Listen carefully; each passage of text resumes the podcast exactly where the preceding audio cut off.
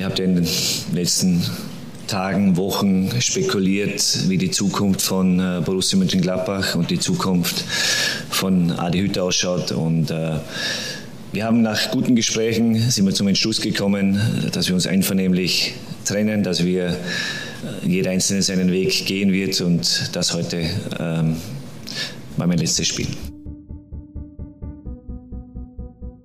Triumphe, Höhepunkte, auch bittere Niederlagen, Kuriositäten wie den Pfostenbruch. Ja, die Saison 21-22 geht mit einem ziemlich lauten Knall zu Ende. Borussia gewinnt zum Abschluss 5 zu 1 gegen Hoffenheim, holt also das Maximum heraus in der Fernsehgeldtabelle, aber das ist komplette Nebensache. Viel spannender ist, Adi Hütter und Borussia gehen getrennte Wege. In der Übersetzung heißt es natürlich nichts anderes als Borussia trennt sich von Adi Hütter, legt ihm nahe, dass es nicht gepasst hat.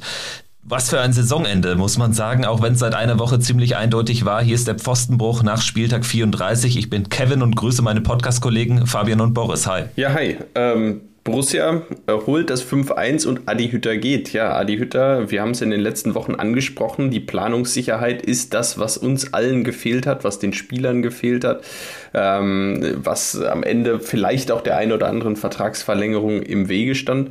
Und jetzt ähm, haben wir zumindest mal die Gewissheit, dass Adi Hütter der Trainer nicht ist. Jetzt wird es natürlich noch spannend zu sehen sein, wer der neue Trainer wird. Ja, guten Morgen. Ähm, also von meiner Seite aus, äh, ich kann nur sagen, was für eine verrückte Saison. Also man muss sagen, dieser, dieser letzte Spieltag, auch wenn er für Borussia sportlich vollkommen irrelevant war, schafft es trotzdem wieder mal alles rauszuholen für uns äh, als, als, als Podcast, äh, als Fans, als äh, Zuschauer dieses Vereins sozusagen und als Mitglieder dieses Vereins. Das ist wirklich ähm, eine ganz äh, unfassbare Saison jetzt gewesen, ähm, die mit einem weiteren äh, ja, Knall ähm, geendet hat. Auch wenn es ein erwarteter Knall ist. Ähm, aber ja, äh, ich bin froh, dass diese Saison jetzt einfach vorbei ist. Ich habe mir gestern mein Trikot für die neue Saison bestellt äh, mit Lars Stindl hinten drauf und denke einfach nur noch an die nächste Saison. Ja, stabil. Auf jeden Fall ein guter Move für alle Borussia-Fans, jetzt auch dann irgendwie diese Entscheidung auch vielleicht dann äh, wirklich auch sozusagen als Startschuss für was Neues nochmal zu sehen, um endlich mal final den, den ähm, den Haken hinter die letzten Jahre zu machen. Also klar, es war jetzt nur ein Jahr Adi Hütter, aber insgesamt die letzten äh, zweieinhalb oder auch drei Jahre unfassbar turbulent und ähm, das ist dann jetzt nochmal sozusagen die Kirsche auf der Torte. Also man kommt hier super raus aus der Saison und dann dauert es keine 15 Minuten, da ist wieder äh, Borussia gerüchtetechnisch alles angezündet. Ich meine, das spricht ja dann auch eine klare Sprache und ähm, auch wir im Podcast werden natürlich jetzt heute nicht über das äh, Sportliche so viel sprechen. Wir werden jetzt vielleicht gleich mal zwei, drei Sätze zum Spiel Spiel liefern, aber ansonsten gibt es ja jetzt logischerweise nur ein Thema und man hofft natürlich jetzt, dass äh, Borussia die Weichen richtig stellt. Das ist natürlich jetzt eine sehr, sehr wichtige Entscheidung, nachdem die letzten zwei Trainer rückblickend betrachtet äh, Rohrkrepierer waren in der Gesamtgemengelage. Also man kann jetzt nicht Marco Rose, nicht Adi Hütter assistieren, dass sie äh, schlechte Fußballlehrer sind, aber bei Borussia hat das jetzt einfach nicht gepasst. Dementsprechend muss jetzt aber der nächste Schuss auch sitzen. Wie dieser nächste Schuss aussehen wird, äh, das ist für mich hier die ganz große Frage. Es geistern ja jetzt nun wirklich wieder 10.000 Namen im Raum herum. Das ist, äh, das ist ja wirklich äh, immer abenteuerlich. Am Ende wird man aus den, aus den vielen Gerüchten und Namen natürlich dann auch wieder nicht schlauer, äh, weil so richtig verdichten sich ja dann doch wenige Hinweise. Äh, ich bin sehr gespannt, wer es wird bin da auch deiner Meinung, es wäre super, wenn wir jetzt äh, einen Trainer haben, mit dem es vielleicht auch, ja, mit dem es etwas besser funktioniert, äh, zu dem aber die Mannschaft vielleicht auch etwas besser passt. Wir hatten ja jetzt äh, zuletzt zwei Trainer, die naja, dann doch auch ihren eigenen Spielstil mitgebracht haben, die auch ihre eigenen Anforderungen haben. Und wir hatten zuletzt zwei Sommertransferperioden, wo wir vielleicht auch die Wünsche unserer Trainer vor zwei Jahren von Marco Rose, vor einem Jahr von Adi Hütter, nicht hundertprozentig erfüllen konnten, wo der Kader zwar zusammengeblieben ist, aber eben auch nicht die äh, vielleicht erhofften und gewünschten Veränderungen unserer Trainer herbeigeführt werden konnten. Und da hoffe ich einfach drauf, dass sich das so ein bisschen ändert, dass wir jetzt vielleicht einen Trainer haben, der zum einen zum vorhandenen Spielermaterial besser passt und zum anderen vielleicht auch den ein oder anderen Wunschspieler dann bekommt. Ja, ich finde, wir müssen nochmal überlegen, ob das die richtige Lesart war, dass jetzt die letzten zwei Trainer so gesehen äh, äh Rohrkrepierer waren. Ähm, ich glaube, äh, jetzt wieder mal vor, vor drei Jahren war das, als, äh, als Marco Rose angefangen hat. So, ähm, Max Eberl war damals äh, derjenige, der die Entscheidung getroffen hat, der damals ja auch äh, Hacking rausgenommen hat und stattdessen Marco Rose installiert hat ich glaube, für, für Max wäre es ja definitiv nicht nach zwei Jahren zu Ende gewesen. Für Max war es ja immer so, er hatte ja immer selber auch gesagt, dass er bereit war, diesen großen äh, Invest äh, zu, zu, zu stemmen, weil ihm bewusst war, wir müssen uns als Mannschaft äh, weiterentwickeln, wir müssen einen anderen Fußball spielen. Der Favre und auch Hacking-Fußball wird uns langfristig, macht er uns zu ausrechenbar ähm, und wir brauchen eher diesen modernen Fußball wie er es, glaube ich, immer interpretiert hat und war deshalb ja auch in dieser allerersten Saison immer so, dass er gesagt hat, wir sind eigentlich, wir haben weit überperformt als das, was er eigentlich erwartet hatte, weil er immer davon ausgegangen war, dass es eben halt ein paar Transferfenster dauern wird, bis der Kader so ist, dass wir diesen modernen Fußball spielen können. So, und dann kam Corona, hat nicht funktioniert. Marco Rose hat sich sehr schnell dann für, für Borussia Dortmund ent, äh, entschieden. Ähm, das heißt, dieser gesamte Langfristplan ist vollkommen äh, in die Grütze gegangen. So. Ähm, und äh, ich würde sagen, das, was dann mit ähm, äh, Adi Hütter passiert ist, äh, ist ja auch das, was er ja auch jetzt relativ deutlich, fand ich auch gestern in der Pressekonferenz dann gesagt hat. Ähm, Im Endeffekt ist nicht das passiert, was ihm, äh, äh, äh ja, wie sagt man so schön, ähm, äh, vorgegaukelt wurde oder was ihm erklärt wurde, was die Zukunft eben halt äh, für Borussia und ihn bedeuten wird, auch was er für Möglichkeiten hat. Weil ich glaube, Max hat weiterhin versucht, eben halt einen zu finden, der relativ ähnlich eben halt auch mit äh, dem, mit einem, mit einem anderen Spielermaterial eben halt auch so eine Art Fußball wie Marco Rose zum Grund, in den Grundsätzen eben halt auch spielen kann. Aber eben halt das Problem war, und das ist halt auch, glaube ich, das, der große Fehler unserer Borussia jetzt gewesen in der, äh, auf der sportlichen Seite, dass wir es nicht geschafft haben, in einem einzigen dieser Transferfenster wirklich äh, diese, diese Schritte wirklich zu gehen, außer in, vielleicht in dem allerersten von, von Marco Rose, wo wir wahrscheinlich überperformt haben mit Embolo und Tyram äh, damals noch, die genau eben halt mehr in diesen, in diesen Charakter eigentlich reingepasst hätten grundsätzlich. Also ich finde, das ist von der Lesart her alles mittlerweile sehr, sehr schwierig, ähm, wie man das alles so zusammenstecken kann. Ich glaube halt einfach, äh, jetzt gibt es eine neue sportliche Leitung bei Borussia Mönchengladbach. Die setzt gerade sehr, sehr konsequent äh, um, dass es eine neue Spielart von Borussia Mönchengladbach geben wird in der Zukunft, die sehr viel eher traditioneller sein wird als das, was, was Max Eberl wollte und äh, zieht jetzt, glaube ich, sehr, also aus meiner Sicht doch jetzt schon äh, sehr, sehr konsequent äh, diese Sachen durch. Und da war einer der Punkte eben halt, dass der Trainer der falsche ist. Ähm, dementsprechend auch die Aussage von dir eben, Kevin. Also es ist ganz aus meiner Sicht kommunikativ ganz klar, dass die Entscheidung vom Verein getroffen wurde und nicht von, äh, von Adi Hütter. Die Entscheidung ist auch schon länger getroffen. Das ist auch, wenn man sich die Kommunikation gestern angehört hat, relativ deutlich geworden, dass vielleicht am Ende die wirtschaftliche Einigung erst am Tag davor final unterschrieben wurde. Das ist das eine. Aber ähm, ich gehe, so wie man es äh, lesen kann, sehr, sehr davon aus, dass die sportliche Entscheidung schon vor vielen Wochen passiert ist äh, und man in im Hintergrund äh, jetzt schon den Plan hat, wie man eigentlich in die Zukunft gehen möchte und dass man eher diesen, wie, wie, wie man ja auch schon an mehreren Stellen betont hat, den neuen Borussia-Weg gehen möchte. Und dafür braucht man andere Trainer, wahrscheinlich auch ein bisschen anderes Spielermaterial, und wir können alle sehr, sehr gespannt sein, was das bedeuten wird. Ihr habt jetzt schon äh, sehr viele Aspekte angesprochen, auch aus der gestrigen PK. Wir können ja auch nochmal reinhören, was Adi Hütter selbst gesagt hat. Das waren ja sehr offene Worte, denke ich, das kann man so konstatieren, ähm, wo auch nochmal ein paar Details genannt wurden. Nicht natürlich alle. Auch äh, der Zeitpunkt bleibt so ein bisschen unklar, wo jetzt äh, endgültig der Daumen runterging. Aber tatsächlich ist das Szenario, Boris, was du beschreibst, sicherlich das realistische. Und man ist ja jetzt zumindest insofern offen damit umgegangen, als dass man jetzt nicht die Entscheidung aus der Lameng irgendwie jetzt vor zwei Tagen getroffen hat. Das war ja auch schon deutlich in der PK vor Hoffenheim am Donnerstag, als äh, Roland Wirkus da doch sehr äh, ins äh, Schludern geraten ist und äh, spätestens da dürfte allen klar gewesen sein, dass es mit Adi Hütter nicht weitergeht. Aber wir hören jetzt erstmal in die gestrigen Stimmen von Adi Hütter nochmal so ein bisschen rein und können hier dann darüber sprechen. Was auch wichtig ist zu erwähnen, ist, äh, dass wir auch in einer sehr, sehr schwierigen Situation gewesen sind, speziell nach dem Spiel gegen VfB Stuttgart, wo wir eigentlich in Sphären waren, wo sehr, sehr unangenehm war wo wir aber in Ruhe, wo wir die komplette Energie reingesteckt haben, uns wieder in sichere Gefilde gebracht haben. Und das war dann auch der Zeitpunkt, schlussendlich dann äh, intensivere Gespräche zu führen. Sehr, sehr gute Gespräche, inhaltlich gute Gespräche, respektvoller Umgang von beiden Seiten. Und dafür möchte ich mich auch äh, äh beim kompletten Verein recht herzlich bedanken. Auch bei Roland. Es war für Roland natürlich auch nicht einfach, muss man auch sagen. Roland ist erst seit zwei Monaten da. Ich möchte aber auch Stefan Schippers großes großes Kompliment aussprechen, der in dieser Situation auch äh, mit meinem Berater eine sehr, sehr gute Lösung gefunden hat. Aber die Gespräche haben erst dann stattgefunden, wo es ein bisschen ruhiger geworden ist. So, und in diesen 50 Sekunden ist ja unfassbar viel Inhalt auch zwischen den Zeilen drin. Also am Ende geht es dann eben um diese Lösung, diese finanzielle Lösung auf der natürlich alle irgendwie ähm, sich berufen können müssen. Äh, ansonsten auch zum Zeitpunkt gab es ein paar Indizien. Stuttgart sicherlich auch ein Schlüsselspiel. Haben wir auch drüber gesprochen. Das war damals auch der, der Wutausbruch sozusagen oder der, der Klartext von Christoph Kramer nach diesem äh, verlorenen Spiel. Und letztendlich hat er ja auch recht. Man hat es zumindest dann in, in richtige Bahnen lenken können, ergebnistechnisch, ohne dass da jetzt aber Aufbruchstimmung erzeugt wurde.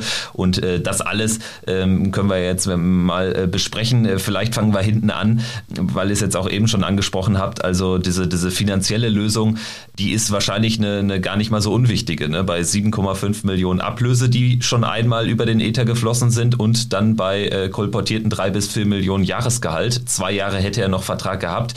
Was äh, schätzt ihr da als realistisch ein? Wie ist man da jetzt rausgegangen? Was, was denkt ihr? Mit Sicherheit, ich, ich weiß jetzt gar nicht, wie die, wie die Trennung natürlich jetzt genau vonstatten geht. Wenn Adi Hütter jetzt dann nicht mehr unter Vertrag ist bei Borussia ab sofort, dann ähm, gibt es mit Sicherheit eine, eine, ordentliche Abfindung. Eine Abfindung, auf die sich beide Seiten geeinigt haben. Äh, sein Berater und äh, Stefan Schippers dann in, in, wie, wie Adi Hütter es eigentlich bestätigt. Das ist ja äh, schon sehr spannend, dass, dass direkt auch das Gespräch zwischen dem Berater und Stefan Schippers nochmal explizit in der PK erwähnt wird, finde ich ähm, selten, äh, ist mir selten so, so aufgefallen, weil es ist ja nun jedem klar, was in diesem Gespräch besprochen wurde. Da wurde ja nicht die sportliche Zukunft von Borussia Mönchengladbach besprochen, sondern da wurden die rein finanziellen Aspekte des Vertrages besprochen zwischen Berater und Stefan Schippers.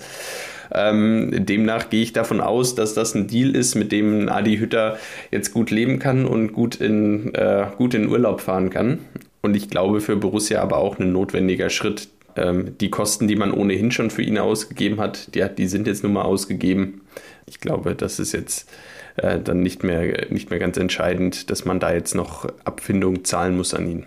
Ja, also äh, ich würde das jetzt immer so lesen, das sind jetzt klasse, also so wie, wie das wirkt ist, dass Schippers äh, da versucht hat, jetzt alles äh, einmal schnell rein Tisch zu machen. Das heißt also jetzt nichts zu machen, was jetzt noch an irgendwelchen anderen Themen dranhängen kann. Also jetzt so nach dem Motto, ähm, du kriegst das und das, wenn das und das passiert. Äh, ich glaube, sowas gibt's da gar nicht. Die haben sich wahrscheinlich zu einem Betrag geeinigt ähm, und damit ist das ganze Thema abgehakt. Ähm, und äh, Hütter ist frei, jederzeit einen neuen Verein zu nehmen, äh, ist da relativ, äh, kann er jetzt entspannt sein, wird wahrscheinlich irgendwo in der Regel, sagt man normalerweise, ähm, kriegt man so etwas um die Hälfte dessen, also mindestens die Hälfte dessen, was er, was ihm zugestanden hätte über die Vertragslaufzeit. Aber eben halt, wenn er eben halt jetzt sofort einen neuen Verein hat, ist das auch fein, da fällt das Geld nicht weg, so wie man es bei bestimmten anderen Vereinbarungen da manchmal hat. Ähm, also dementsprechend, glaube ich, werden die nach einer Quick and Dirty äh, Lösung das äh, gemacht haben, wie man so schon sagt. Und ähm, das ist auch, glaube ich, bei der Situation ähm, auf der einen Seite gut, auf der anderen Seite bedeutet es auch, dass äh, man anscheinend wirtschaftlich äh, sich jetzt nicht äh, komplett am Ende bewegt äh, auf Seiten von Borussia. Das muss einem auch bewusst sein, weil wie, wie ihr ja schon gesagt habt, also wirtschaftlich ist äh, die gesamte ähm, äh, Situation der letzten, sagen wir es mal so, mit Rose 18 Monate eine äh, absolute Katastrophe für Borussia gewesen, weil man letztes Jahr die Conference League verpasst hat, wo man jetzt äh, gerade ja sehr schön sieht, wie äh, geil eigentlich so ein Wettbewerb gewesen wäre. Ähm, und äh, wenn man jetzt in dieser Saison sieht, äh, wo die Einstelligkeit uns fehlt, ähm, plus eben halt äh, die nicht erlös, die ganzen Transfererlöse und so weiter, ähm, ist es eigentlich verwunderlich, dass wir überhaupt in der Lage sind, so, eine, so einen Deal zu machen. Und das zeigt dann wiederum auf der anderen Seite auch, wie gut wirtschaftlich es Borussia am Ende doch geht und wie man es geschafft hat, durch so eine Krise durchzugehen, dass man am Ende sich bei so einem finanziellen äh, Loch, wie man das bei dieser Trainer-Sache jetzt äh, herauslesen könnte, mit einer riesen hohen äh, Ablöse plus noch einem sehr hohen Gehalt plus noch einem langfristigen Vertrag wäre es, glaube ich, ich glaube, da gibt es viele andere Bundesligisten, die könnten sich es gar nicht leisten, hier eine leichte Lösung zu finden, sondern die müssten darauf hoffen, dass irgendwann dieser Trainer einen neuen äh, Job findet und damit sich aus dem Vertrag rausbringen muss. Das haben wir hier anscheinend gar nicht nötig gehabt. Und das finde ich auf jeden Fall schon mal interessant. Zeigt auf jeden Fall, dass wir da auf jeden Fall in der Hinsicht aus Sicht von Schippers äh, stabil unterwegs sind am Ende wahrscheinlich eine gesichtswahrende Lösung getroffen worden für, für beide Seiten. Man muss ja auch sagen, äh, wirtschaftlich muss dann natürlich auch Hütter irgendwas gegeben werden, ist doch klar, weil äh, karrieretechnisch ist das für ihn ziemlich bitter gelaufen. Ich meine, er war einer der heißesten Trainer sozusagen, als er mit Frankfurt die ganzen Erfolge erzielen konnte, geht dann äh, zu uns nach zu Borussia und äh, ich weiß noch, wie es äh, kurz nach seinem Wechsel dann hieß, ähm, als dann irgendwie auch klar war, wir verpassen Europa und äh, ähm, so nach dem Motto, die ersten Gazetten schrieben, hat sich Hütter irgendwie ein bisschen verwechselt, ne? weil er vielleicht auch äh, größere Optionen gehabt hätte, vielleicht im Red Bull Kosmos äh, bei Leipzig oder so auch anzudocken später. Ist alles nicht passiert und für ihn geht es jetzt einfach darum, irgendwie äh, ja, seiner Trainerkarriere in Neustadt äh, zu verleihen. Er wird aber erstmal sich auf den Urlaub freuen. Das hatte er ja auch in einem weiteren O-Ton dann gesagt. Wir wollen aber jetzt noch mal über das äh, aus Borussia-Sicht relevante sprechen. Und äh, Boris, du hast eben ganz guten Punkt auch äh, gesetzt, ähm, weil es wurde ja die Frage auch noch mal ganz klar gestellt, wurden falsche Versprechungen gemacht. Und äh, dazu hat ähm, Adi Hütter mehr oder weniger auch eine klare Antwort geliefert. Ja, wenn man ehrlich ist, muss man sagen, ja, ähm, weil ähm, die Gespräche, die, sage ich mal, knapp vor einem Jahr, vielleicht ein bisschen mehr, stattgefunden haben, wo die vollste Überzeugung auch auch da war, ähm, diese Entscheidung zu treffen, äh, ähm, zu Borussia Mönchengladbach zu kommen und ähm, war auch voller, voller Energie, voller Power, weil ähm, ja, Max und ich äh, insofern gute Gespräche gehabt haben, um auch schlussendlich den Kader irgendwo zu verändern, frisches Blut reinzubringen. Wir wissen ja alle, dass dann viele Dinge nicht so funktioniert haben, ohne jetzt da irgendjemand äh, äh, irgendwas äh, anzupinkeln oder sonst irgendwas. Ganz im Gegenteil, manchmal, man muss auch dazu sagen, wir haben Corona, auch das ist auch ein, ein, ein, Faktor und viele Dinge sind nicht aufgegangen. Es sind die Ergebnisse dann schon äh, relativ äh, ähm, so gewesen, die einfach nicht zufriedenstellend waren. Wie gesagt, mir haben die hohen Niederlagen so wehgetan, wo ich gesagt habe, das kann nicht sein mit dieser Mannschaft. Aber ähm, ich glaube, äh, grundsätzlich ist, ist eine gute Basis da. Ich, ich bin der Meinung, dass man schon versuchen muss, einiges zu verändern. Also Erkenntnis ganz klar, mit der Mannschaft und Adi Hütte hat es nicht wirklich funktioniert. Also das waren ja äh, durch die Blume eigentlich äh, deutliche Aussagen, dass er sich da was anderes gewünscht hätte. Übrigens auch das, was ja seit Wochen auch aus dem Borussia-Umfeld immer wieder und auch hier in dem Podcast stattgefunden hat, immer wieder berichtet wurde. Ja, äh, mit der Mannschaft hat es nicht funktioniert. Dann natürlich auch die, die gesamten, ich meine, das waren ja keine Spekulationen mehr, dass sich Adi Hütter letztes Jahr was anderes vorgestellt hat. Äh, dass da andere Dinge versprochen wurden. Äh, nichtsdestotrotz war das jetzt nochmal in der Klarheit auch nochmal zu hören. Adi Hütter ja ganz klar mit anderen Erwartungen äh, auch nach, nach München-Gladbach gekommen dann ähm, ja, hat es in der, mit der Mannschaft nicht ganz gepasst. Also ähm, am Ende muss man sagen, man, wenn ich mir das alles so anhöre, dann kann ich sagen, kann ich eigentlich nur sagen, wir können froh sein über diesen zehnten Platz in dieser Saison und können einen Haken dran machen und dann jetzt hoffentlich äh, in, positiv in die Zukunft schauen. Ja, also man muss sich ja also vielleicht nochmal so kurz als, als Review. Ich hatte mir das äh, gestern Abend dann nochmal einmal kurz angeschaut. Wir haben jetzt im Endeffekt vier Punkte weniger als letzte Saison unter Rose. Wir haben damals äh, knapp zehn Tore mehr geschossen oder so knapp und äh, zehn Tore weniger äh, und, und mehr bekommen. So, ähm, also es ist schon so, jetzt von der Entwicklung her der Mannschaft ist da jetzt der Unterschied jetzt gar nicht mal so groß gewesen, würde ich mal so behaupten, am Ende. Am Ende. Liegt aber vielleicht natürlich auch daran, weil wir jetzt wirklich gefühlt die letzten sechs Spieltage äh, schon relativ sicher waren. So, ähm, aber trotz alledem, ich finde jetzt wirklich an den Aussagen von, von Adi Hütter muss man so ein paar Sachen wirklich nochmal so, so festhalten. Also A, erstmal hat er sich ja wirklich kommunikativ sehr sauber gehalten. Ne? Also bei all dem Stress, der drumherum war und all dem die innere Verbitterung, die bei ihm wohl der Fall war, zu dem, was ihm versprochen wurde und wie mit welchem Elan er auch in den Job dann reingekommen ist und dem, was er dann vorgefunden hat. Ähm, ich glaube, da äh, hätte es ohne weiteres auch, da gibt es andere Vereine, da wäre so ein Trainer wahrscheinlich auch mal in die Öffentlichkeit gegangen und hätte das über seine Kanäle sehr, sehr deutlich äh, äh rausgebracht. So, das hat er nie gemacht. Ähm, er ist da wirklich immer sehr, sehr großer Profi geblieben und ähm, Jetzt aber oft in seinen letzten Sätzen sagt er ja genauso wie er davor auch schon gesagt hat, quasi im ne also zwischen den Zeilen äh, alles, was eigentlich relevant ist. Ne? Also er sagt sehr, sehr deutlich, dass es auf jeden Fall also ich glaube schon, da ist ein gewisser Vorwurf Max Eberl gegenüber auch im Nachgang.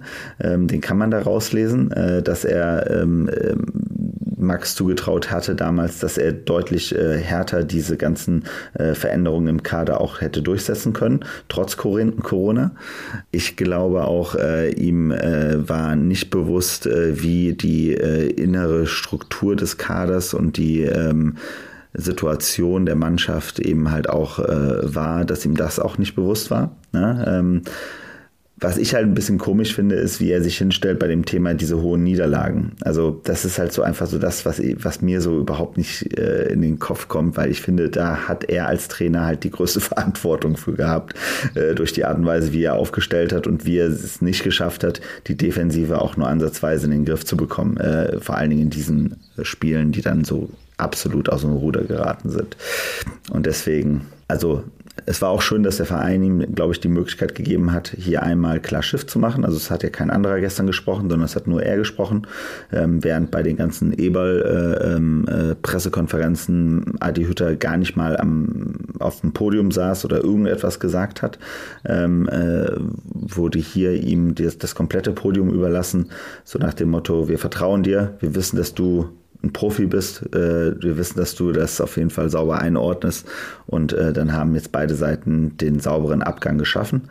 Schauen wir mal weiter. Ich bin jetzt sehr, sehr gespannt auf die nächsten Wochen. Um da jetzt auch nochmal das Statement so ein bisschen abzuräumen, ich glaube, oder so habe ich es wahrgenommen, dass dieser Rückgriff auf die hohen Niederlagen und auf die Derby-Niederlagen, dass vor allen Dingen der Rückgriff aber auf die hohen Niederlagen auch immer so, so ein kleiner Verweis darauf war, ja, so richtig charakterlich geil war die Truppe nicht. Ja, oder ihm wohlgesonnen, wie auch immer.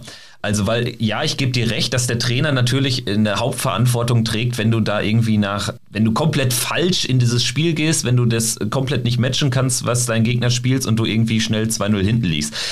Für mich ist aber der Trainer nicht mehr der Hauptschuldige, wenn du am Ende wirklich immer untergehst. Ja. Also da hat dann Absolut. für mich die Mannschaft schon eine große Schuld.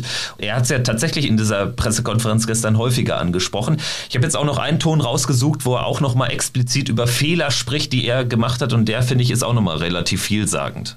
Grundsätzlich, wenn man, wenn man äh, reflektiert, wenn man äh, gute Analyse betreibt, äh, kommt man sicherlich äh, das eine oder andere Mal auf eine Idee, wo man sagt, okay, hätte man vielleicht Viererkette spielen sollen, Dreierkette spielen. Wir waren mit der Dreierkette in, in, in Frankfurt sehr erfolgreich. Äh, wir, es hat auch hier in vielen Spielen sehr, sehr gut gepasst. Äh, rückblickend, denke ich, hätte ich sicherlich auch das eine oder andere besser machen können. Ähm, ich bin der Letzte, der sagt, an mir ist nicht gelegen. Ich habe Ihnen vorher schon gesagt, dass ich auch sportlich hauptverantwortlich bin. Und äh, deswegen ist auch diese Saison nicht zufriedenstellend und deswegen haben wir auch äh, gemeinsam dann schlussendlich die Konsequenzen gezogen. Also aus diesem Statement hört man für mich aber auch eine gewisse Sturheit dann raus, ne? Weil wenn er selbst anspricht, hier in Frankfurt sind wir super mit der Dreierkette klargekommen, ja. Also das ist für mich jetzt kein Argument, ehrlich gesagt. Also wenn offenkundig die Mannschaft äh, nicht so richtig firm damit ist oder beziehungsweise sich darin nicht so wohl fühlt, dann musst du halt früher was ändern. Er spricht es jetzt auch an, ne?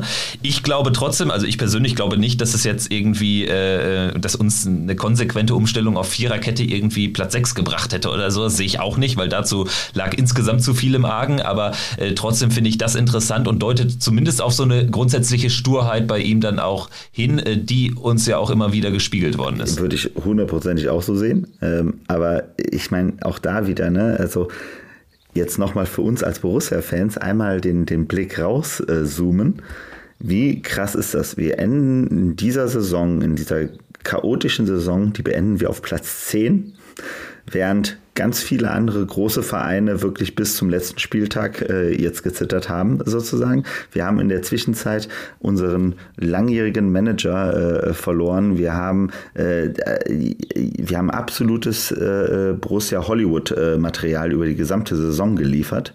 So.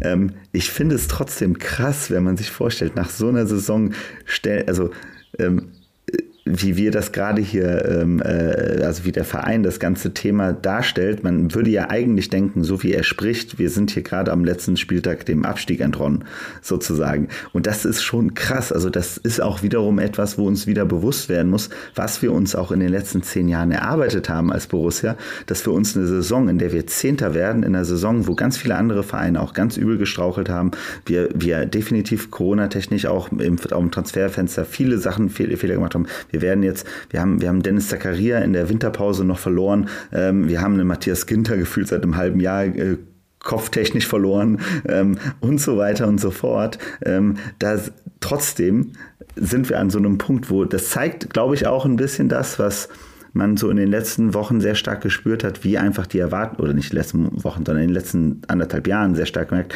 wie die Erwartungshaltung in diesem Umfeld äh, gestiegen ist berechtigterweise zum großen Teil eben halt auch, aber wo der Verein eigentlich eben halt auch sich sieht und auch steht. Und das ist auf der einen Seite auch etwas, was mir wieder ein bisschen Vertrauen gibt äh, für die Zukunft, dass wir uns nicht äh, jetzt damit äh, zufrieden geben, jetzt irgendwie Zehnter zu werden in der Bundesliga, sondern dass unser Anspruch ist, ähm, deutlich in der ersten, äh, in der oberen Tabellenhälfte zu sein. Ja, es äh, geht aus meiner Sicht, ähm, gehe ich auf jeden Fall so mit. Und ähm, das ist ein ganz wichtiges Signal. Also ich meine, in dieser Pressekonferenz ist ja jetzt äh, alles Mögliche an ähm, äh, Schuldzuweisungen auch gefallen. Woran hat es gelegen? Es war viel Analyse dabei. Es lag an Adi Hütter selbst, es lag an der Beziehung Hütter-Mannschaft, es lag aber auch an der Mannschaft. Ähm, und ähm, das sind so die drei Faktoren mit der ja, mit dem Abgang von Adi Hütter haben wir jetzt zwei dieser drei Faktoren ähm, beseitigt, Hütter selbst und die Beziehung Hütter-Mannschaft. Und ähm, jetzt geht es darum, den Kader so umzubauen mit einem neuen Trainer, ähm, dass, wir, dass wir gegebenenfalls wieder angreifen können. Ich bin noch nicht so 100% überzeugt, dass das gelingt, aber ich hoffe dann natürlich nur aufs Beste.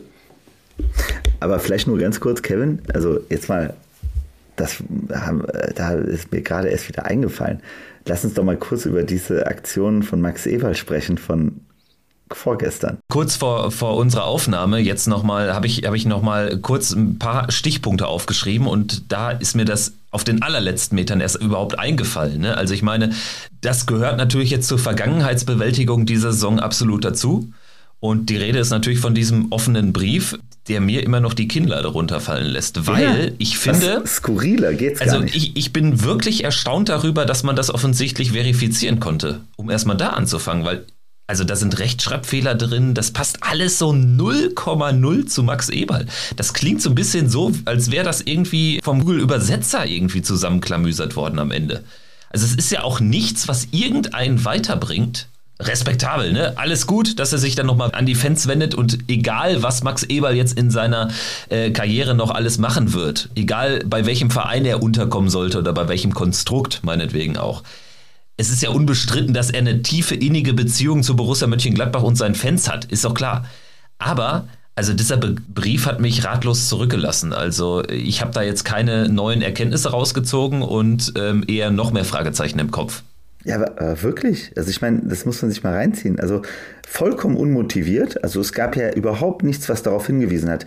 Wenn, wenn, also um ehrlich zu sein, meine kommunikative Lesart wieder wäre wär gewesen, ihm wäre, also wenn ihm bewusst geworden wäre, dass heute, also äh, gestern, eine Entscheidung getroffen wird und also an dem, an dem Spieltag und dabei eben halt eine große Lesart des Vereins getrieben wird, die ihm die Schuld in die Schuhe schiebt für all das, was passiert wäre, dann wäre so ein Brief äh, gerechtfertigt gewesen, als so eine Art vorauseilend sich nochmal auf Seiten der Fans äh, klar zu positionieren. So, weil also erstmal, warum schickt er das über das Fanprojekt? Also vollkommen skurrile Aktion. Ähm, er hat ja, also bisher war ja nie der Eindruck, dass er so im Bruch mit dem Verein wäre, dass er das nicht über offizielle Kanäle auch nochmal übers Fohlen-Echo, wie auch immer, äh, hätte nochmal, also das wäre der, der logischste Schritt für uns alle gewesen so dass es auch wirklich jeder mitbekommt. Wäre ein schönes Ding im Fohlen-Echo gewesen unter normalen Bedingungen, wo am Ende nochmal eine Seite ist von Max Eberl, wo er sich nochmal bei allen bedankt und ein kleines, äh, ne, ein kleines, äh, äh, ein kleines Memorandum von ihm geschrieben wird. Alles okay. Aber warum so? Warum so plötzlich? Warum aus dem Nichts heraus? Und warum, warum dann auch noch so ein nichtssagender Text? Also das war ja halt alles vollkommen skurril. Und deshalb war ja bei mir schon die Erwartungshaltung, dass gestern irgendetwas passieren musste, was richtig nochmal alles ins Wanken bringt. Ähm, aber ist dann ja gar nicht passiert, denn dass Hütter geht, war ja, wie gesagt, das wussten wir ja schon seit Wochen, dass das passieren wird. Auch wenn uns versucht haben, wieder viele Leute irgendwie davon abzubringen, dass das angeblich schon fix wäre. Aber es war ja fix. Das wusste ja jeder. So. Also dementsprechend, da war ja nichts Schlimmes dran. Es ist ja alles für alle, um ehrlich zu sein, für mich war der gestrige Tag ja ein sehr, sehr guter Tag für Borussia.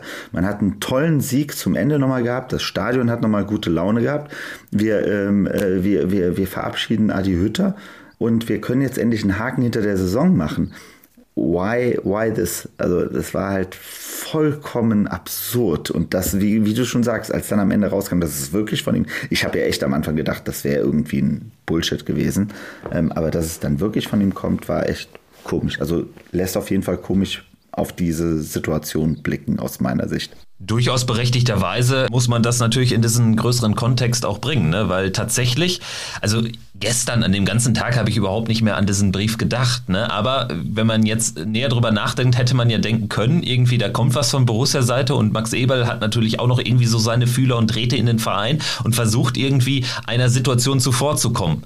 Aber, ah, das ist ja schon nicht passiert, weil das ja auch ein selten belangloser Text eigentlich war und äh, in der äh, gestrigen Pressekonferenz oder in Pressekonferenzen rund um äh, diese Entscheidung äh, von Max äh, von von von Adi Hütter ja klar wird dann nochmal der der Rückgriff auf Max Eberl gezogen. Und sicherlich ist aus äh, Hütters Worten auch die ein oder andere Kritik rauszuhören ist ja auch berechtigterweise ne? Aber es gab jetzt nicht den großen Knall und das große Spinning irgendwie von Vereinsseite da nochmal auf Max Eberl so ein bisschen unredlicherweise einzudreschen. Sicherlich hat er seine großen Anteile auch jetzt an, an äh, den letzten Jahren, aber ähm, ja nicht alleine. Also von daher sehr, sehr interessante Kommunikationswege von, von allen Beteiligten. Also wir haben viel über Kommunikation gesprochen in dieser Saison, aber ähm, das war jetzt nochmal, ja, bisschen die Spitze des Eisbergs, ne? auch wenn es jetzt den ganz großen Knall wahrscheinlich besser für alle Beteiligten nicht gegeben hat.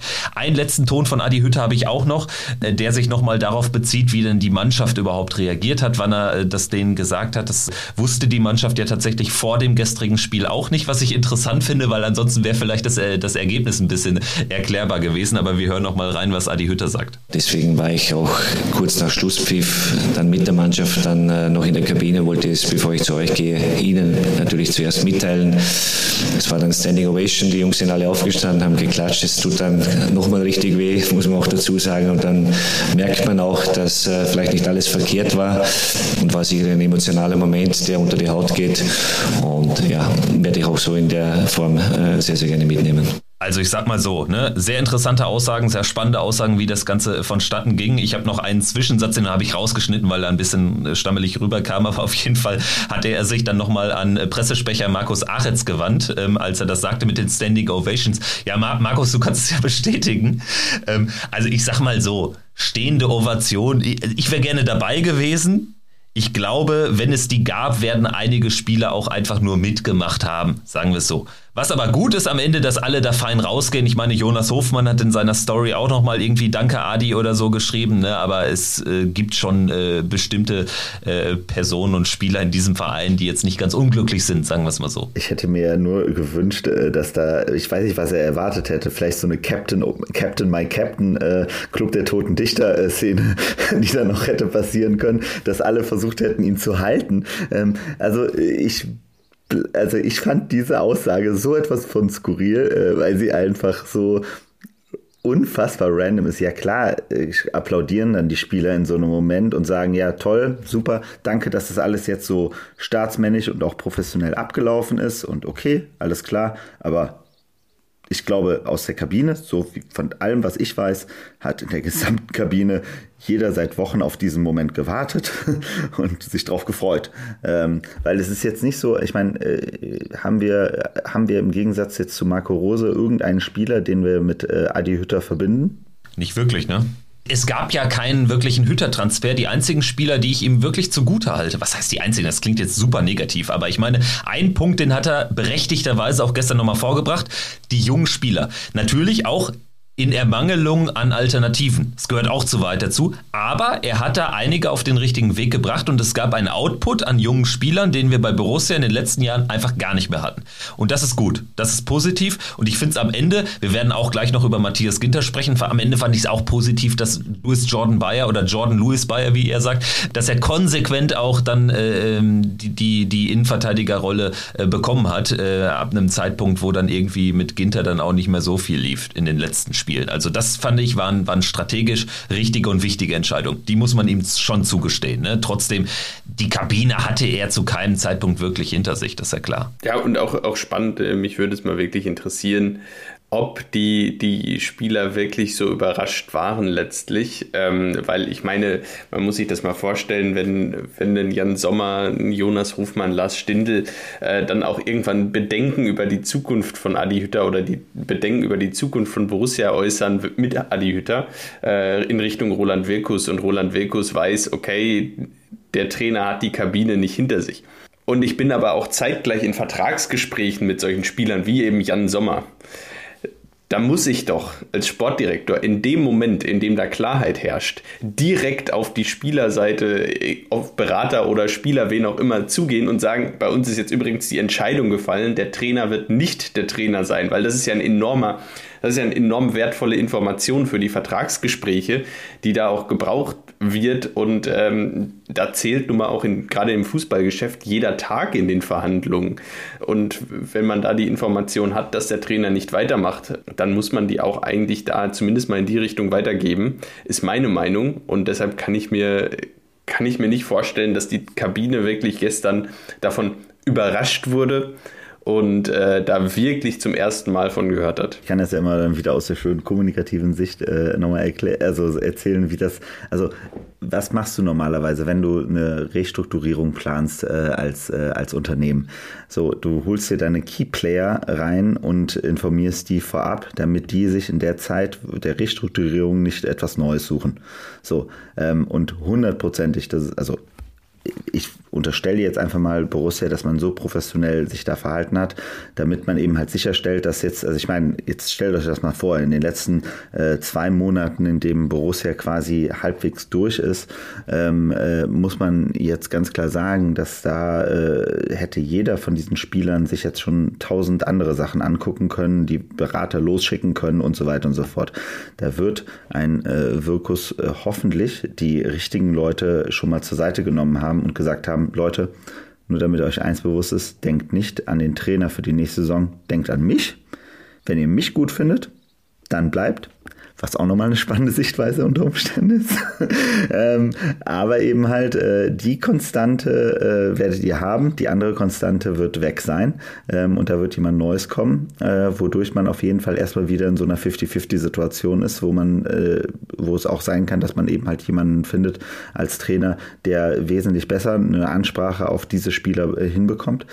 Wobei ich eben halt auch denke, wenn man sich so ähm, die Verhaltensweisen von Borussia jetzt seit der Max-Eberl-Trennung anguckt, äh, dann muss man schon sagen, ich glaube, da wird sehr, sehr bewusst eine, äh, ein, dieser, dieser Borussia-Weg jetzt, was auch immer der bedeutet, äh, wird auf jeden Fall sehr, sehr konsequent gegangen. So, ähm, das war ja auch mit der Aktion jetzt eben halt die Vertragsverlängerung von, von Patrick Herrmann beispielsweise so dermaßen auch ähm, hinzustellen. Ähm, man versucht jetzt ganz klar zu zeigen, so nach dem Motto, wir wollen jetzt äh, eine, eine, eine Ecke kleiner sein im, im, im Anspruch.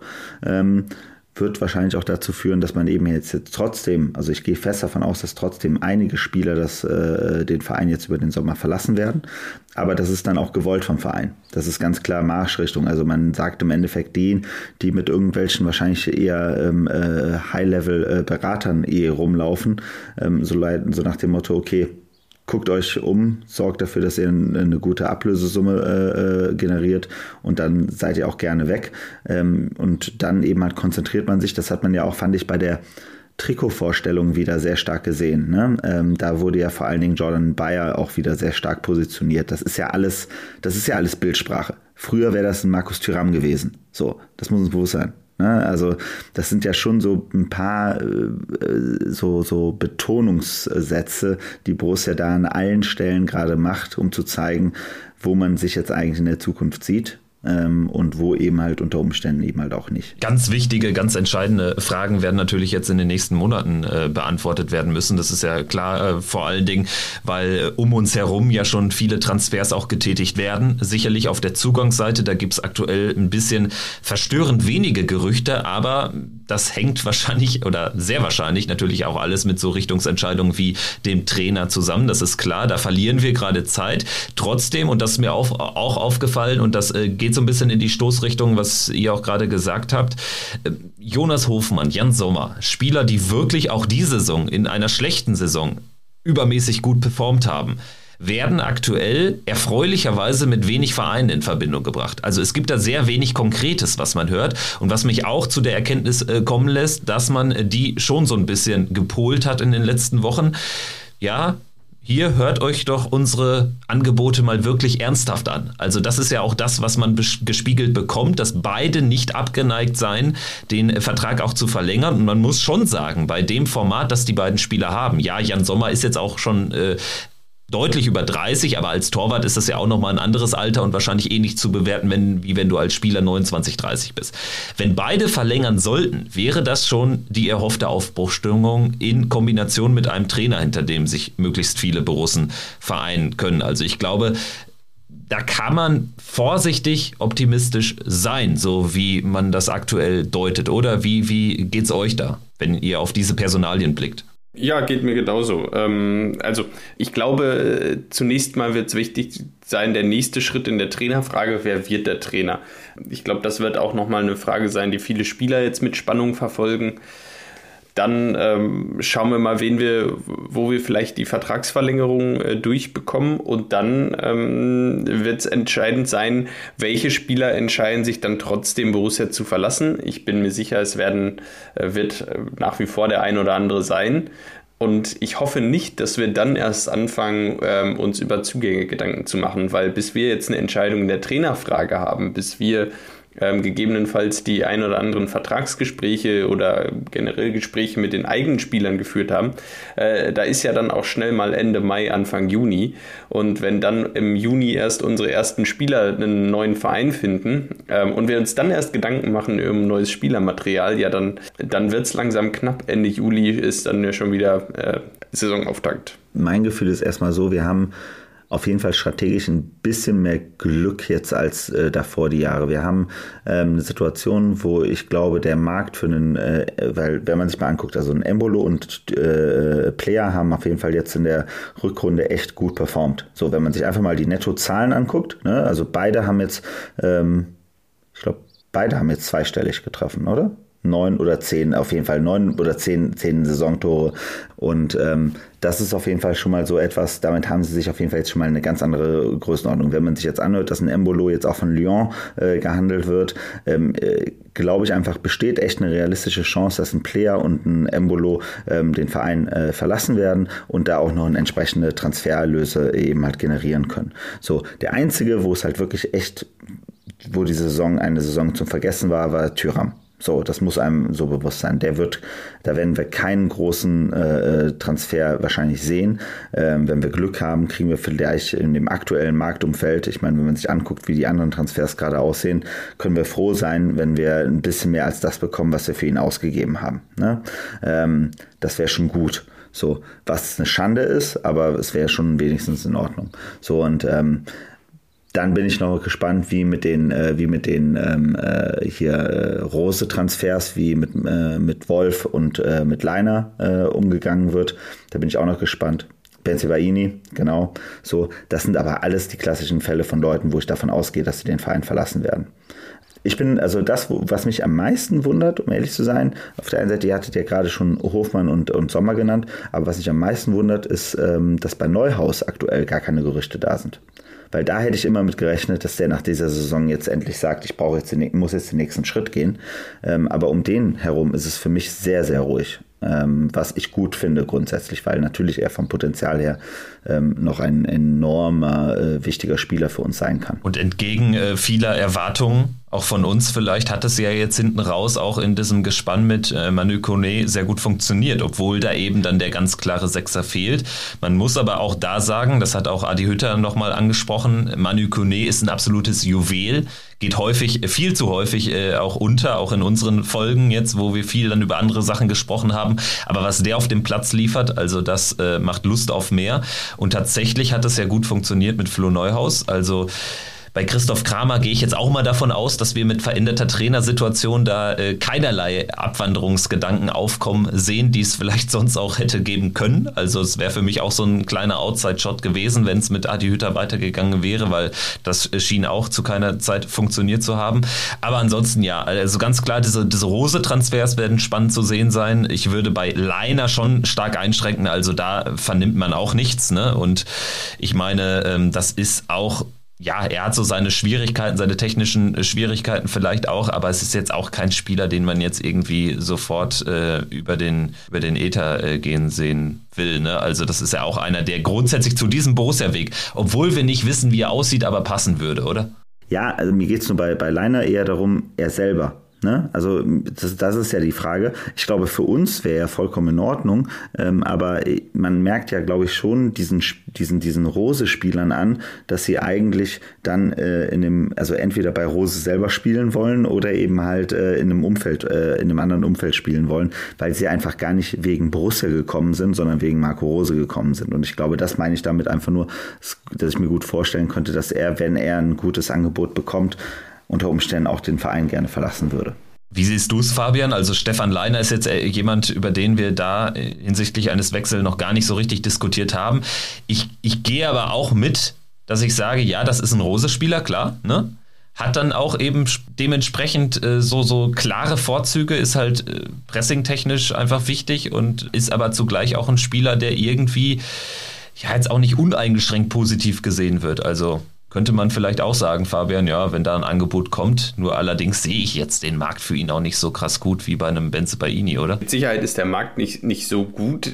Ich glaube, es wäre, wie, wie Boris es sagt, wenn dann eher von ihm heraus, aus ihm heraus. Also wenn wir jetzt mal angenommen, wir haben einen neuen Trainer, der, der so ein bisschen anderen Ansatz auch hat, ähm, äh, defensiver stehen, äh, dann, dann mit Viererkette ist natürlich ein Stevie Liner auch, auch top auf der rechten Seite, aber da könnten wir auch als Verein, können wir auch sagen, ja gut, wir haben auch noch einen Joe Skelly. Äh, hätten wir jetzt auch keinen großen Schmerz mit, wenn, wenn, ähm, wenn wir mit Joe Skelly und vielleicht ähm, noch einem weiteren entwicklungsfähigen Spieler auf die rechten Seite reingehen können. Das hatten wir ja auch schon öfter und immer mal wieder. Ich meine, zwei, drei Jahre lang war Nico Elvedi unser Rechtsverteidiger, äh, der auf der Position entwickelt wurde und dann später ins Zentrum gerutscht ist.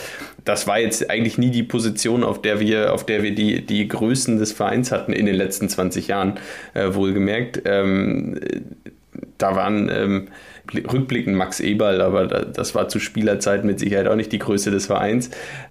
Da hatten wir, ähm, ja, da, da würde ich mir eigentlich wenig Sorgen machen, wenn man sagen würde, wir gehen mit Joe Skelly, vielleicht holen wir noch jemanden dazu ähm, in die Saison. Und Stevie Liner sucht sich, sucht sich was Neues, weil ich gehe auch davon aus, dass Stevie Liner jetzt nicht nicht ganz kleinen Vertrag hat bei Borussia. Und ähm, da kann ich mir durchaus vorstellen, dass man ihm keine Steine in den Weg legt, wenn er mit dem Wunsch auf Borussia zukommt, äh, zu gehen. Also, ne, auch nochmal vielleicht, ne, das ist genauso wie bei Benzebaini, ne, also wir haben, also aus einer Sicht von Wirkus, so wie er immer redet jetzt in den letzten Wochen, ist es eigentlich klar, dass er gerne einem Netz und einem Skelly eigentlich die, äh, den Vortritt geben möchte. Also ich glaube, er hat kein Problem damit, wenn Benzebaini geht so, ähm, weil er weiß, dass ein äh, Luca Netz jetzt in den äh, letzten äh, Wochen super gut spielt, also echt ich finde, also für mich kommt der Junge noch viel zu wenig, äh, viel zu, zu wenig gut weg, ne, äh, eigentlich, wenn man sieht, wie stabil der Junge ist und was der noch für ein Potenzial hat, wie jung der ist. Ähm, ich finde ihn ich bleibe dabei, ich finde ihn viel besser als Joe Skelly, muss ich auch immer sagen. Äh, ich mag Joe Skelly als Typen total gern. Das ist ein super Typ, über den wir als Borussia, glaube ich, ganz viel entwickeln können auch. Ähm, aber jetzt rein spielerisch ist Luca Netz, finde ich, nochmal ein ganz anderes Level. Mit dem kann man sehr modernen, geilen Fußball spielen. Ähm, und äh, da sehe ich einfach, glaube ich, so ein bisschen so die, die Möglichkeit von Wirkus, wo er auf jeden Fall Handlungsmasse hat. Ne? Als, als, als, äh, weil der entscheidende Punkt ist ja der, auch da wieder, es werden bestimmte Sachen, vielleicht werden sie sich nicht so realisieren, weil ich glaube jetzt zum Beispiel auch nicht, ein Wirkus kann es sich ja jetzt auch nicht leisten, einen Player, einen Embolo, einen Tyram abzugeben, aber nichts in der Hinterhand zu haben. So, ne? Wenn er sieht, er kriegt nichts Gutes, wird er dem einen oder anderen von den dreien auch noch sagen müssen, so sorry, aber ganz ehrlich, du hast Vertrag, wir lassen dich jetzt hier. So. Auf der anderen Seite eben halt an, in der Defensive, glaube ich, sind wir da schon relativ besser aufgestellt. Da haben wir mehr, da hat er mehr Bewegungsmasse so an Leuten, wo er sagen kann, ja okay, aber wenn für den jemand kommt und wir dafür ein paar Millionen nochmal bekommen und den Vertrag los sind, schaffen wir uns da wieder ein bisschen Freiraum. Und ich glaube, da sind wir auf der Defensive aus meiner Sicht ein bisschen besser aufgestellt als äh, aktuell in der, in der Offensive, wo wir ja wirklich super dünn aufgestellt sind. Also das muss uns ja allen bewusst sein. Nach diesen dreien haben wir einen Lars Stindl, der wieder ein Jahr älter wird, äh, einen Patrick Herrmann, der wieder ein Jahr älter wird und ähm, Müsel und Keenan Bennett. So, das ist jetzt. Bennett ist ja auch Geschichte, ne? Wurde ja auch verabschiedet. Stimmt, der wurde jetzt auch, auch schon verabschiedet, genau. Aber, aber auch bei Torben Müsel jetzt, ne, auch wenn Hütter sagt, er wäre wär der neue Stindel, äh, also bisher habe ich es noch nicht gesehen. Nee, safe nicht, also das, darüber haben wir ja auch schon gesprochen. Aber tatsächlich, äh, nur um das äh, auch nochmal zu finalisieren, also ich glaube trotzdem, dass Leiner im Vergleich zu Benzebaini schon eher eine Phantomdiskussion ist, ne? Also weil wir, wir sprechen darüber, dass was wäre, wenn bei Benzebaini gibt es ja einen ganz klaren eine ganz klare Stoßrichtung, die Richtung Wechsel geht. Ne? Also das ist ja da schon nochmal ein Unterschied. Trotzdem, ja, gebe ich euch recht, Netz und Scully, äh, das sind Spieler, mit denen du dann auch ja über eine ganze Saison nachdenken kannst. Vor allen Dingen Netz. Ich glaube trotzdem, dass man dabei noch irgendeine Alternative natürlich dann holen müsste. Natürlich, wenn ein Benze Baini, wenn ein auch von mir aus Liner gehen sollte, dann müssen diese Alternativen nicht sofort dieses gestandene Format haben, sondern können sich ja dann eher mit einem Netz, mit einem Scully duellieren oder sich sogar leicht dahinter einsortieren. Offensiv natürlich, das stimmt, da wird sehr viel passieren, zwangsläufig, wenn all das eintritt, was man sich auch so von Borussias Seite vorstellt, weil man muss ja da auch ganz klar sagen, also Tyram ich glaube, den will jetzt auch niemand mehr in der nächsten Saison noch bei uns auf dem Platz sehen, oder? Also, ich meine, klar, macht Wirkus da seine Statements und sagt hier, die haben Vertrag und Aussagen taktischer Natur. Also, es kann mir keiner was anderes äh, weismachen. Also, äh, Pelea wird man auch keine Steine in den Weg legen. Da hofft man jetzt natürlich, da hoffen wir alle, dass möglichst gute Angebote reinkommen. Also, auch da gilt ja irgendwie so die ganz krassen Angebote. Das wirklich Handfeste war zuletzt dann nur bei Markus Thüram da und zwar einen Tag bevor er sich dann in Leverkusen hat kaputt treten lassen, ne? was, was eklig war von Leverkusener Seite. Also richtig konkret ist da nicht so viel. Auch bei Embolo, ja, Olympique Lyon vielleicht, ne? Wird er sicherlich auch irgendwie hin, hinpassen, aber da wäre ich sogar schon so weit zu sagen, dass wenn Brell Embolo mit neuem Trainer irgendwie noch mehr Bock hätte, den kann, den, den mag ich irgendwie. Wenn man nicht ihn als alleinige Neuen sieht, ist das für mich ein Spieler, den kann ich mir gut vorstellen. Und in den letzten Spielen hat er sogar, hat er die neuen sogar ausgefüllt. Äh, das gehört zur Wahrheit ja auch dazu, äh, wo wir, wo wir hier jahrelang äh, ihn dafür kritisiert haben, dass er nicht, dass er nicht vorm Tor ja immer mal wieder seine Schwächen zeigt in den letzten sechs Spielen, wenn wir mal Frankfurt rausnehmen, das war das einzige Mal, wo er, wo er auch in dieser Art und Weise frei aufs Tor zugelaufen ist, wo er an Kevin Trapp gescheitert ist, der hervorragend reagiert hat. Ähm, das war das einzige Mal. Ansonsten ist er in den letzten Wochen jedes Mal, wenn er frei aufs Tor zugelaufen ist, war der Ball drin. Äh, das ist, äh, sind neue, völlig neue Qualitäten von Breel Embolo. Das wären die klassischen Neuner-Qualitäten, ähm, die er über Jahre nicht gezeigt hat ich wäre auch ein bisschen traurig um Breel Embolo, muss ich ganz ehrlich sagen. Also ähm, von den dreien, ich stimme dir total zu. Tyram, ja, äh, den, den will jetzt keiner mehr so recht. Player, ja, hat sich jetzt im letzten halben Jahr wieder, wieder nach vorne gespielt. Da würde ich sagen, wenn ein gutes Angebot kommt, dann ähm, sollte Borussia das Geld nehmen und äh, vorne sich nochmal neu ausrichten. Bei Breel Embolo wäre ich jetzt tatsächlich ein bisschen traurig. Also ich würde das auch so sehen. Also ne, äh, Embolo würde ich am liebsten halten. Wär, wenn, wenn das geht, wäre wär ein Traum. Ähm, Player, wir haben es jetzt, ich, ist es vier Jahre dabei, ne? Ich vier? Vier Jahre, so. Ähm, in vier Jahren hat er es nicht geschafft. Also ist, ist es ja mein, mein ewiger Spruch bei ihm, äh, dass er und sein Zwillingsbruder sich immer abwechseln bei Borussia, weil es kann nicht wahr sein, also dass der Junge, der, der kann ja Fußball spielen wie kaum ein anderer bei uns im Verein. Ähm, auch wie er gestern da wieder so ein paar Sachen gemacht hat, absolute Weltklasse. Ähm, und dann spielt er halt auch wieder sechs Monate absolute Grütze und man fragt sich, was der Junge auf dem Platz will. Und das hat er bei allen Trainern, das hat er bei Hacking gemacht, das hat er bei Rose gemacht, das hat er bei äh, Hütter gemacht. Also ist da ein äh, charakterliches Problem. Das wurde ja auch schon öfters äh, so angebracht. Und damit äh, muss ich ganz klar sagen, auch wenn ich den Typen eigentlich sehr, sehr mag und wenn er gut spielt, super geil finde, aber der, wenn wir den jetzt nicht loswerden, wann dann? Also dann, das waren 20 Millionen, die wir für den bezahlt haben. Das muss man auch immer mal wieder in Relation setzen. Ne? Also für den haben wir 20 Millionen bezahlt, für Brill Embolo haben wir 9 bezahlt und für Tyram auch knapp 9. Ähm, da wäre ich froh, wenn wir jetzt einfach Player mal vier Jahre, danke. Und Lasso Player ist jetzt eben auch schon 29 und äh, es wird natürlich kein besseres Angebot mehr geben in den nächsten Jahren. Also wenn, dann jetzt. Und natürlich ähm, gehört auch er zu dem Kreis der Spieler, deren Vertrag jetzt eben in einem Jahr ausläuft. Und wir haben jetzt schon zweimal schlechte Erfahrungen mit dieser Konstellation gemacht, um da noch einmal den, den Rückgriff zu liefern. Also Zakaria, der Name ist ja heute schon gefallen, das haben wir ja auch lang und breit diskutiert. Er ist dann zumindest noch für fünf Millionen, die sich, glaube ich, für auf insgesamt acht Millionen äh, steigern können, dann noch gegangen zu einem Zeitpunkt, wo das wahrscheinlich dann ein Best Deal war. Matthias Ginter ist der letzte Name, vielleicht den wir hier nochmal ausgekoppelt ähm, betrachten sollten. Er hat ja gestern jetzt auch nochmal seine zehn Minuten bekommen. Ich glaube, das war auch richtig.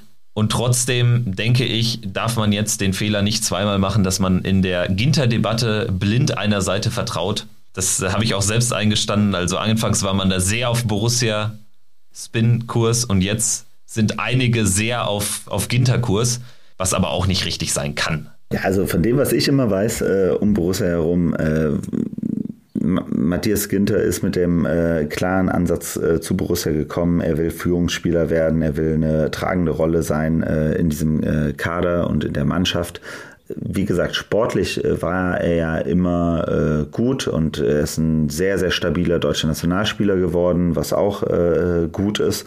So, ähm, aber von all dem, was ich gehört habe, ist, dass er in der Kabine oder in der Mannschaft immer dann, wenn es darauf ankam, nichts gemacht hat. Ähm, nicht aktiv war, ähm, die Vereinsführung und äh, die sportliche Leitung da immer sehr enttäuscht hat, weil er da einfach dann nicht die Mannschaft mitgezogen hat, sondern halt äh, ruhig da saß. Ähm, und ich glaube, das war auch die ganz harte äh, Lernkurve für, für, für Max Eberl damals, aber eben halt auch für die Trainer immer mit ihm, dass sie immer gesagt haben, so auf der einen Seite ja sehr, sehr stabil, aber auf der anderen Seite immer, wenn es drauf ankommt, ähm, äh, passiert halt einfach bei ihm nichts. Und da ist eine enorme Enttäuschung gekommen. Und ähm, deshalb hat man versucht, ihm keine Wege in den Weg zu legen, wenn äh, keine Steine in den Weg zu legen, wenn, falls er ein neues Angebot bekommen, also ein gutes Angebot bekommen hätte. Das kam dann nicht. Ähm, die Aktion dann um sein, äh, seine Vertragsverlängerung ich fand immer, da hat auch äh, Max Eberl damals auch sehr, sehr offen und sehr, sehr ehrlich kommuniziert von meiner Seite aus. Also er hat ja sehr deutlich gesagt, dass wenn er jetzt ein Angebot machen würde, wäre das ein Pseudo-Angebot und dann war es das eben halt auch. Ähm, und somit, wie gesagt, ich bleibe dabei, der, der Spin, den er da versucht hat zu machen, der ist in der Retrospektive immer schön. Da kann man immer alles so spinnen, wie man es haben möchte. Ähm, äh, live war es, glaube ich, dann am Ende lag der lag die Situation dann deutlich mehr in der Mitte wie es eigentlich so häufig ist. Ne? Tatsächlich. Also Matthias Ginter verabschiedet sich jetzt so von Borussia und blickt auf ja, dreieinhalb sportlich wirklich gute Jahre zurück und danach ging es dann äh, zusammen mit der Mannschaft doch den, den Bach runter. Tatsächlich äh, das aber wirklich immer wieder die Aussagen, die wir auch so, so vernommen haben, ähm, man hat sich da mehr vorgestellt hinsichtlich Führungsspielerqualitäten, Leaderqualitäten, gerade in einem Verbund mit Nico Elvedi, nichts gegen Nico Elvedi, aber das ist eben dann auch noch der jüngere Mann und der ist eben auch vom Naturell her sehr ruhig und ich glaube, man kann es sich nicht leisten, auf einer Innenverteidigerposition zwei so ruhige Spieler zu haben, demzufolge erhoffe ich mir auch einiges von, von Marvin Friedrich, dass der da so ein bisschen reinwächst in so eine Führungsrolle glaube, die hat man ihm schon zugetragen, die traut man ihm auch zu und das, was man so aus Union hört, hat er die da auch ja zur Zufriedenheit äh, der meisten Beteiligten ausgefüllt. Also ich glaube, Marvin Friedrich wird sicherlich auch eine, eine Person sein, Fabian, über die wir in der nächsten Saison wahrscheinlich äh, nochmal das ein ums andere Mal gesondert äh, sprechen werden weil er natürlich dann noch mehr in den Fokus rückt. Die Innenverteidigerposition, äh, gerade wenn wir jetzt, wir haben es glaube ich schon mal kurz angesprochen, wenn wir nächste Saison mit Viererkette spielen sollten, also mit, mit Bayer, Elvedi, Friedrich, da mache ich mir gerade echt wenig, wenige Sorgen. Das ist gerade eine der Positionen, wo ich sage, da, ähm, da sieht es eigentlich ganz gut aus. Die, die ganz großen Baustellen, ähm, die ganz großen Baustellen, die liegen weiter vorne natürlich nicht nur weiter vorne, sondern vor allem die allergrößte Baustelle liegt gerade eben auf der Trainerbank.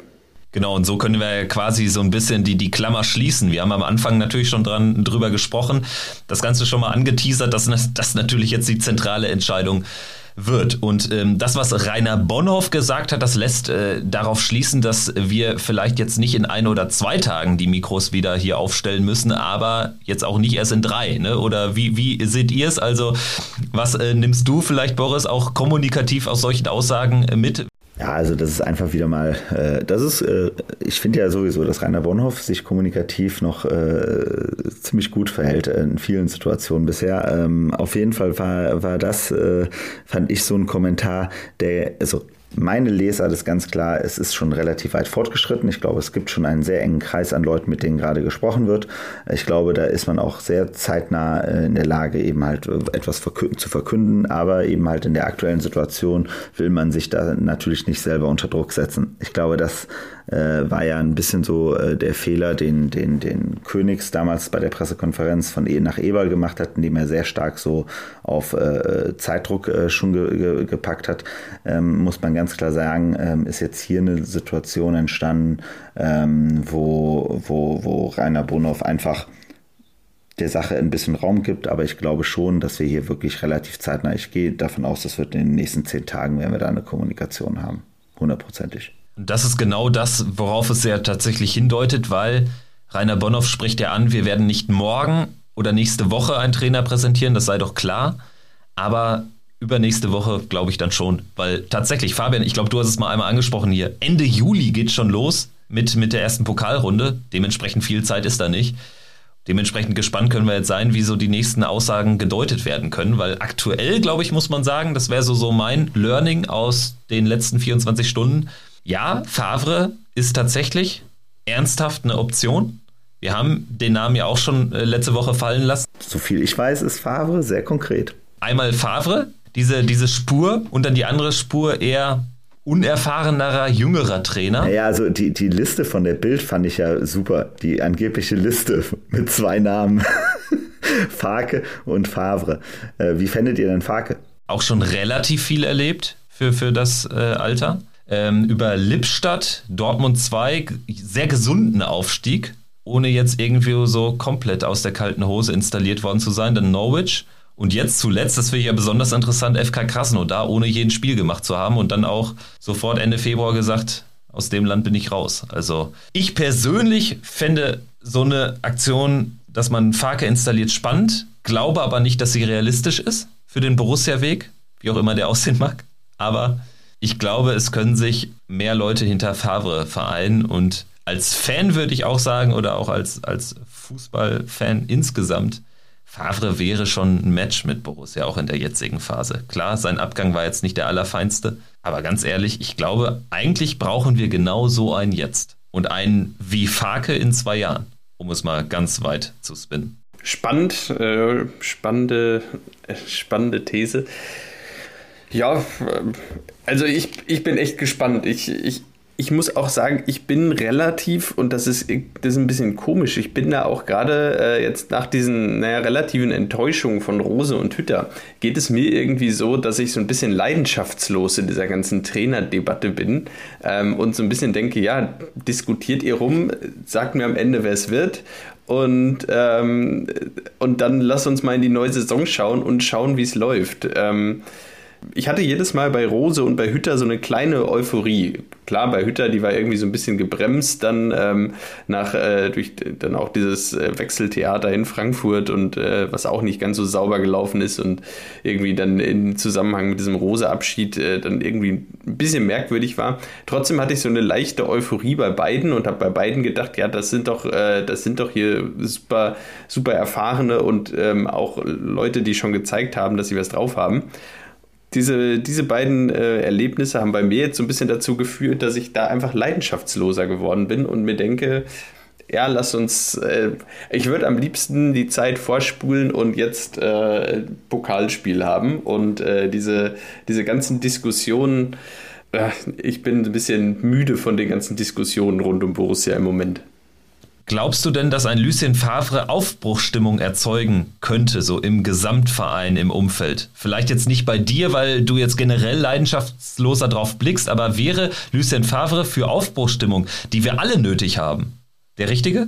Ich, ich bin mir nicht sicher, ob es Aufbruchstimmung wäre. Ich glaube, es wäre, ich glaube, es wäre eine solide Arbeit, die Favre abliefern würde. Ähm, ich glaube, wir hätten ähm, ja, ich, ich glaube, wir, wir wüssten alle, was wir haben. Wir, wir wüssten alle, wir hätten einen Trainer, der, ähm, der uns nächste Saison auch wieder in, in sichere Bereiche im, in der Bundesliga führen kann und wahrscheinlich auch führen wird.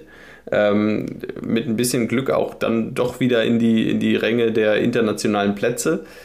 Aber Favre wird auch keine Wunder bewirken, wenn wir jetzt ähm, unsere, unseren Kader ja, ähm, Kader nochmal verändern, wenn wir da einen Umbruch im Kader drin haben und ähm, den einen oder anderen Spieler gehen lassen, dann kann jetzt ein Lucien Favre auch keine, keine Wunder bewirken und uns da nächstes Jahr auf Champions League-Kurs bringen. Da glaube ich einfach nicht dran. Ich sehe auch da wieder zwei, zwei Sachen. Auf der einen Seite bei, der, bei, bei, bei Favre muss ich ganz klar sagen, also Aufbruchstimmung, nein. Also Aufbruchstimmung ist für mich Lucien Favre nicht, weil ähm, das ist, das ist für mich ist das zu 60 Prozent Romantik, weil es eben halt äh, der, der Mann war, der, der diesen Verein wiederbelebt hat, so, der eigentlich vollkommen mausetot war.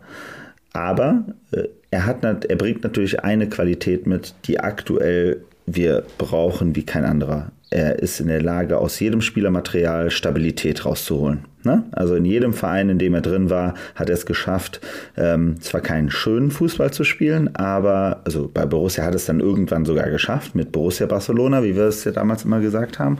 Ähm, aber erster Punkt ist bei ihm erstmal die Stabilität reinbringen. Und ich glaube, das hat er gezeigt, das schafft er mit jedem Kader, äh, egal wer, wer ihm hingesetzt wird, das kann er. Der ist im Gegen, da ist er zum Beispiel genau das Gegenbeispiel zu einem Hütter oder zu einem Rose, die ein bestimmtes Material an Spielern brauchen, um erfolgreich zu sein. So, äh, Favre ist zwar immer noch ein, ein komischer Kauz, so als, als Typ, der dann halt so ein Luc de Jong ähm, einfach mal als Top-Transfer einfach nur, um Eberl zu zeigen, dass er da den Falschen geholt hat, einfach mal komplett versauern lässt lässt. Ähm, das, das sind halt so typische Favre-Aktionen gewesen. Die kann, die wird er auch weitermachen. So, ähm, wobei ich immer glaube, dass ein Wirkus und ein Favre sehr gut miteinander könnten. So, erstmal. Ähm, ich glaube, die würden sich nicht großartig ins Gehege kommen. So, ähm, aber deswegen wäre es verkehrt? Nein, hundertprozentig nicht. Auf der anderen Seite, ähm, so jemand wie Fark, äh, so wie ich es ja verstanden habe, kennt Wirkus den Fark ganz gut. Ne? Die kennen sich wohl damals noch aus der Dortmund 2 Zeit, äh, da haben die wohl irgendwie eine Schnittmenge gehabt, äh, dass die wohl relativ eng waren eine gewisse Zeit. Und sie Alleine durch die Arbeit im Nachwuchsbereich, ja, genau, logisch. Ne? ne? Und ähm, ich glaube, das ist natürlich etwas, das könnt, also deshalb sind das schon die zwei Kandidaten, die für mich auch wirklich sehr, sehr realistisch sind, weil es beides passen würde, so vom Grundsatz her. Der eine ist einer, wo du ganz klar, Favre weiß jeder ganz klar, da treibt die Hälfte der Leute die, den Pipi in die Augen, wenn er, wenn er wieder an der Seitenlinie mit dem Borussia äh, auf der Borussia-Seite steht, auf der richtigen Borussia-Seite. Ähm, und äh, der andere, das wäre so einer, wo man eben halt auch sagen könnte, das ist eben halt jetzt noch nicht der Big Shot, aber das ist einer mit Potenzial, der definitiv anscheinend vom Wertekurs Kodex her gut aufgestellt ist. Ähm, also nicht unsympathisch. Ähm, scheint auch taktisch gut zu sein, so was er mit Norwich ja damals auch äh, geschafft hat. Das war auf jeden Fall alles sehr, sehr, sehr, sehr smart. Ähm, das heißt also, wie gesagt, das sind beides Leute, wo ich jetzt niemals sagen würde, oh mein Gott. Ne? Also wenn wir jetzt Michael Fronzek rausholen würden, das, der Name fiel gestern in einem Chat, ähm, da würde mir halt äh, Angst und Bange werden. Ne? Ähm, aber eben halt äh, bei den zwei Kandidaten, wenn das die zwei Kandidaten sind, die konkret gerade verhandelt werden bei Borussia, dann sind wir, muss, mache ich mir auf jeden Fall erstmal keine Sorgen um den Verein ist eine Top-Zusammenfassung, glaube ich, der Situation, weil mir geht es ähnlich. Ähm, tatsächlich, um jetzt irgendwelchen Schnappatmungen vorzubeugen, Michael Fronzek ist keine Option. Also es war wirklich nur ein Scherz. Wir kennen das ja im Internet, dann wird alles für voll genommen. Naja. Nein, also, also um da vielleicht noch kurz ein bisschen äh, das Amüsement reinzubringen. Es gab gestern das Gerücht, dass angeblich der neue Trainer eine Glatze haben würde und dementsprechend gegenüber sämtliche Borussia-Chats bei mir äh, gestern Abend äh, nicht der Eurovision Song Contest äh, los, sondern da war eigentlich nur ein Thema, wer hat eine Glatze und könnte bei Borussia neuer Trainer werden. Und die Namen äh, gingen wirklich von Fronzek bis zu Janker bis zu Groß. Ähm, also alles nur Schreck, also nur Angst und Schrecken, was da verbreitet wurde. Ähm, und äh, dementsprechend, ähm, wie gesagt, die zwei Namen, die auf der großen Liste von der Bild stehen, äh, finde ich da wesentlich attraktiver. Ich denke, so können wir es erstmal bilanzieren. Das ist der, der Stand jetzt jetzt. Und wenn es dann wirklich richtig deutlich wird, wenn die Entscheidung fällt, ich denke, dann werden wir uns sowieso nochmal melden. Und natürlich müssen wir auch nochmal eine, eine zünftige Saisonabschlussfolge liefern, weil da ist doch einiges passiert, was jetzt hier äh, nicht mal eben so in, in einer Folge nach diesem Hütter aus, nach dem letzten Spieltag ähm, alles Erwähnung finden konnte. Also dafür war die Saison einfach zu voll.